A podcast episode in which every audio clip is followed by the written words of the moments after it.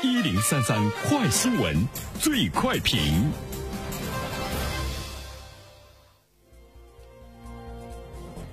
焦点事件快速点评：近日，河北省高碑店市刘某某在高碑店市驾驶车辆逆行，被正在执勤的交警当场查获，依法进行了处理。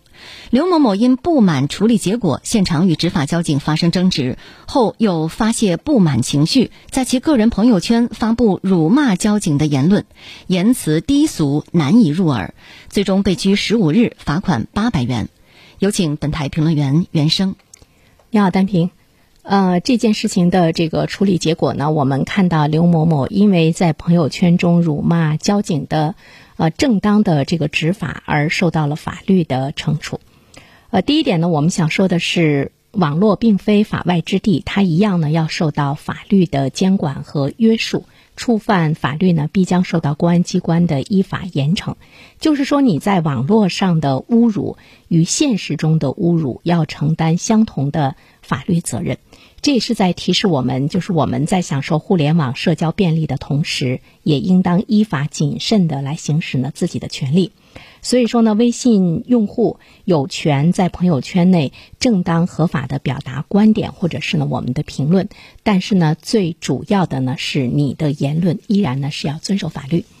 第二点呢，呃，我们要来探讨一下，就是朋友圈它到底是私属性更强一些，还是呢它的这个公共性呢更强一些？呃，有很多的朋友呢会天然的认为我的朋友圈我做主。呃，我愿意发什么，其实呢不应该呢受到更多的这样的一个管制。呃，当然，私人化呢是自媒体区别于传统媒体的一个重要的因素之一。微信呢是我们目前使用最广泛的一个自媒体的平台。当时它的诞生，它的天然的属性呢就是私属性。但是呢，我们也会看到，在我们建立了以熟人关系为基础的朋友圈之后，其实朋友圈中也有了。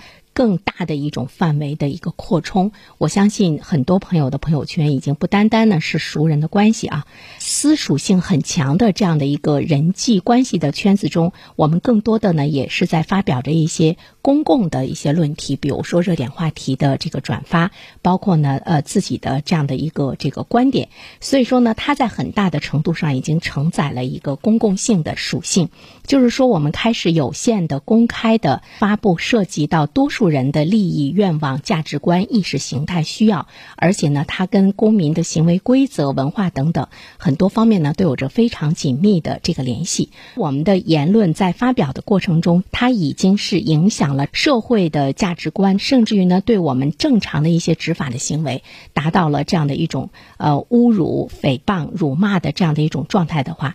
它对整个公民的价值观和意识形态都会呢带来影响，而且它的这种传播有有形的，也有呢无形的。在它的现行的传播方式，还有网络状的拓扑结构的这样的一个传播方式的时候，它的传播已经是不可控了。如果法律不介入的话，那么它真的呢是成了一个无法无天的一个天地。那么它给社会带来的危害呢就无法呢加以控制。朋友圈每一个人都要呢注重。注意它的公共性。好了，单评。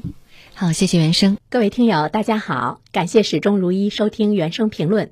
不知道你是否听过原生读书？最近呢，我在蜻蜓 FM 上上线了一本书《终身成长》，非常期待着你可以听到它。《终身成长》这本书很有名气啊，他坐镇亚马逊心理类畅销榜已经有十年的时间。这本书呢，是向我们讲述。思维模式会对我们的行为方式产生深远的影响，可以决定我们成为什么样的人。它颠覆了传统成功学的观念。您可以在蜻蜓 FM 上搜索“原声解读终身成长”，就可以听到喽。谢谢你。